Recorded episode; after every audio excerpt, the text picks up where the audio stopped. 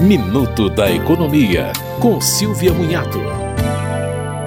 O Ministério do Trabalho e Emprego tem um canal de atendimento para tirar dúvidas sobre a legislação trabalhista. A ideia é evitar que o trabalhador tenha que ir até uma superintendência regional do trabalho. O telefone é 158, Central Alô Trabalho, e é possível ter informações sobre vários pontos, como seguro-desemprego e abono salarial.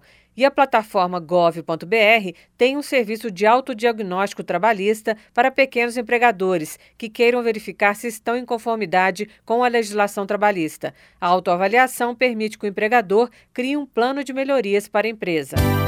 Você ouviu Minuto da Economia, com Silvia Munhato.